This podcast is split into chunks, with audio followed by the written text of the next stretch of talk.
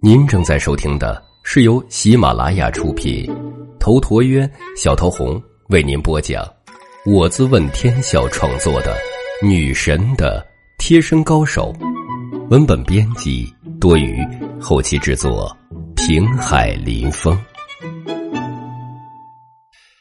第二十八集，杀不得，摸不得。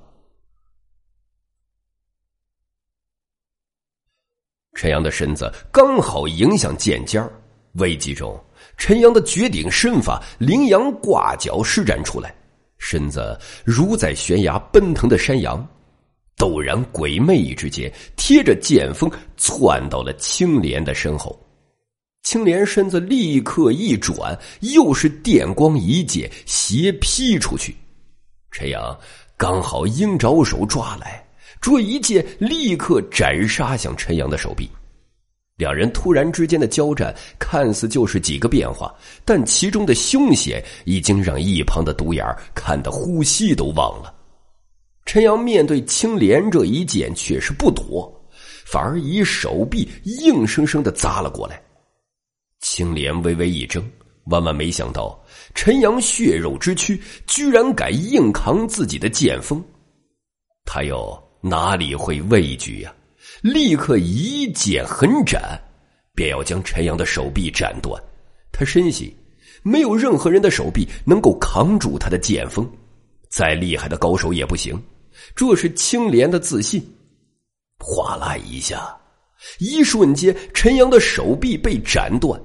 可青莲立刻发觉不妙，因为他感觉到劲力走空了。他斩断的是陈阳的袖子。也就在这一瞬，陈阳的手臂蓦然从短袖里钻出，就如毒龙出海，啪嗒一下，天旋指劲击打在青莲的手腕上，青莲的手臂立刻麻痹，清风剑脱手而落。陈阳接着顺手一掌击打在青莲的前胸上，砰的一声，青莲猛吐一口鲜血，甩飞出去，再也爬不起来。陈阳脚一踢，将那清风剑踢了起来。他伸手将剑拿住，然后双手运劲一掰，清风剑啪嗒一声断裂成了三截。陈阳也不理睬，随手丢了出去。青莲见状呢，脸色煞白，再度吐出一口鲜血来。他与清风剑感情深厚，每日都是枕剑而睡，心意相通。如今清风剑被陈阳毁掉。这是对他最重的打击。陈阳皱眉看向青莲，他考虑着怎么处置青莲。自然的，他不可能真的让青莲来做自己的小老婆，不是这么荒唐的人呢。他如果是按他在非洲的行事风格，这青莲今日是非死不可。但现在是国内，他想要正常的生活，那就不能沾染上人命。放了青莲吗？但杨林依然不会就此善罢甘休，不行，不能杀青莲。若是杀了青莲，那么杨林就更有借口来对付自己了。陈阳思虑了一瞬，你回去告诉杨凌，事情的起因全是因你们而起，我无意跟你们为敌。这件事儿到此为止。如果他还想继续的话，别怪我陈阳到时候无所不用其极。兔子逼急了还会咬人呢，更何况是我陈阳。青莲勉力站了起来，他仇恨的看了一眼陈阳，转身就走。陈阳郁闷的很，这小美女什么德行啊？啊，你要来杀哥哥我，哥哥我不让你杀，你还恨上哥哥我了？难不成啊，哥哥给你杀你才开心呢？青莲走后，独眼在一旁忐忑不安，他厚着脸向陈阳说道。陈哥，以前是我有眼不识泰山，今天若不是你，我早就死了。谢谢你的不计前嫌。陈阳对独眼儿可没好感。得了吧，你心里很清楚，救你绝不是因为老子不计前嫌。独眼儿讪讪的，他又说道：“呃，如今我该如何是好啊？连夜离开滨海吧，去投靠少林寺。”杨凌是少林寺的俗家弟子，绝不会去少林寺去找你麻烦的。独眼眼睛不由得一亮，哎，这真是个绝妙的好主意啊！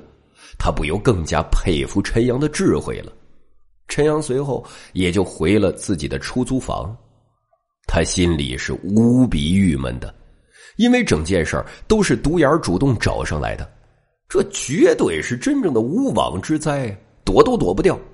而眼下呢，只怕杨凌是绝对不肯善罢甘休的。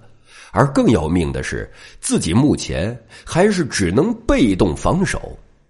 在国内，自己要保护林清雪，那就一定要是个奉公守法的良民，要没有案底才行。这种情况下，陈阳也不敢去见杨凌。杨凌所在的位置是龙潭虎穴，进去了只怕就难以出来。陈阳想到了还有一个法子。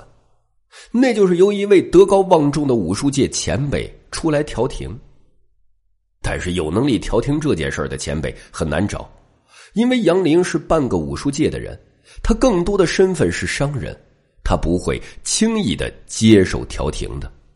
一时之间，陈阳也想不出个所以然来，还是只能走一步算一步。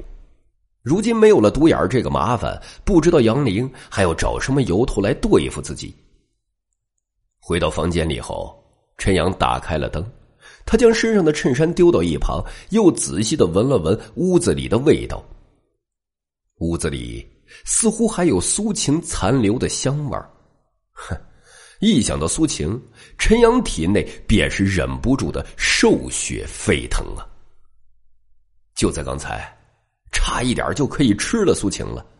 独眼这贱人来的真他妈不是时候呀！不知道自己现在能不能去找苏晴补上那一炮呢？这大夏天的，天气闷热烦躁，陈阳的心也绝对是蠢蠢欲动，难以安生。想是这么想，陈阳也知道自己干不出这种荒唐事儿。他虽然有点色，也很想得到苏晴的身体，但他绝对不想伤害苏晴，否则的话，他也不会老实的跟苏晴坦白。换句话说，陈阳是不想伤害任何女人的。以前在酒吧玩，和女人看对了眼那都是你情我愿。第二天，他还会给人一笔丰厚的报酬，所以也没有女人恨陈阳，反而有的女人还对陈阳恋恋不忘，再次去陈阳待过的酒吧等待他呢。如今的苏晴不同于酒吧那些女子，所以陈阳自然也不能安心的享受苏晴美妙的身体了。无奈之下，陈阳也只有在脑海里想象了。第二天早上，天气一如既往的晴朗，晨曦洒照在滨海市的上空，空气中有着海水咸湿的味道。这个沿海城市繁荣而美丽，实在是居家的好城市。陈阳照例起床，他还是忍不住要送苏晴去上班，虽然心里有心想疏远。也觉得自己把话都说明了，还这样没脸没皮的纠缠，的确是挺没意思的。但是他就是忍不住啊。陈阳去洗漱的时候碰到苏晴，还是忍不住咧嘴一笑：“晴姐。”苏晴复杂的看了陈阳一眼，也没说什么。洗漱过后，陈阳给苏晴打开了车门，苏晴却是不上车。陈阳连忙拦住了苏晴：“晴姐。”这挤公交车色狼多，我不放心。反正我也没别的事儿。苏晴眼中忽然闪过一抹怒火，看向陈阳：“你到底想干什么？”陈阳不由得愣住了，随后苦笑：“青姐，你给我一些时间好不好？我对你绝对是真心的，只是我的心态一时之间还没有办法转变过来。”苏晴咬咬下唇，她心里闪过一丝欣喜。她毕竟是喜欢陈阳的，所以最后还是乖乖的上了车。陈阳松了一口气，连忙又屁颠儿屁颠儿的前来开车。今天苏晴穿的是米色小西服，非常的饱满而迷人。陈阳隔着后视镜能看见他胸前美妙的那道沟壑，这足够让他激动的了。宋苏晴到了木镜的茶庄后，陈阳又跟木镜在茶庄的茶厅里聊了一会儿。陈阳说到了昨晚的事情，木镜听了也是吃了一惊。杨玲不会就此善罢甘休的，你以后有什么打算？我能有什么打算呀？可以找个前辈出来调解。你说的我想过，但是找谁呢？这件事非同小可，可可你我平常都跟武术界的那些前辈们不怎么联系，所以眼下有事去找，人家未必愿意。再则，大家也都知道，这是个不好解的结，没人愿意出来自讨没趣。是这个道理。再则，我也不愿意去低声下气的求人帮忙。那你一定要多小心。陈阳点了点头。这时候，穆静又问道：“苏晴什么时候搬？”陈阳怔了一下，他还想多看看苏晴美妙的身体呢，哪里舍得苏晴这么早搬走啊？就这几天吧。他呢，反正也不说具体的时间。穆静也不多说，说了一句好。陈阳随后又苦恼起来：“ 你说，杨林下一步到底会怎么做呢？”穆静也陷入了沉思，两个人半晌都没想出来，最后也只能不了了之。陈阳随后告别了穆静，前往雅代公司。到了雅代公司后，老夏立刻对陈阳说：“啊，林总让你到了就去办公室找他。”陈阳摸了摸鼻子，又找我。他点点头，随后说：“这就去。”雅代公司一切运转都很正常。去的路上，陈阳还碰到了营销主管赵小雷。这美艳的女人对陈阳态度好的不得了，这是因为她知道陈阳目前是大红人。不过这是其一，最重要的是，赵小雷现在觉得陈阳很有男人味儿，特别的威猛。两个人在走廊上一轮打情骂俏，最后陈阳还鼓足勇气捏了一下赵小雷的屁股。还别说，那手感是相当的不错。赵小雷非但没生气，反而还骂了句“死相”，这让陈阳心里美滋滋的。来到总裁办公室后，陈阳意外的见到了唐青青，这丫头也回来了。唐青青穿着红色的连衣裙美丽如精灵。她见到陈阳后，脸蛋微红了下，居然有些不好意思呢。本集。已经播讲完毕，感谢您的收听。喜欢请订阅此专辑，更多精彩内容，喜马拉雅搜索“头陀渊讲故事”。谢谢。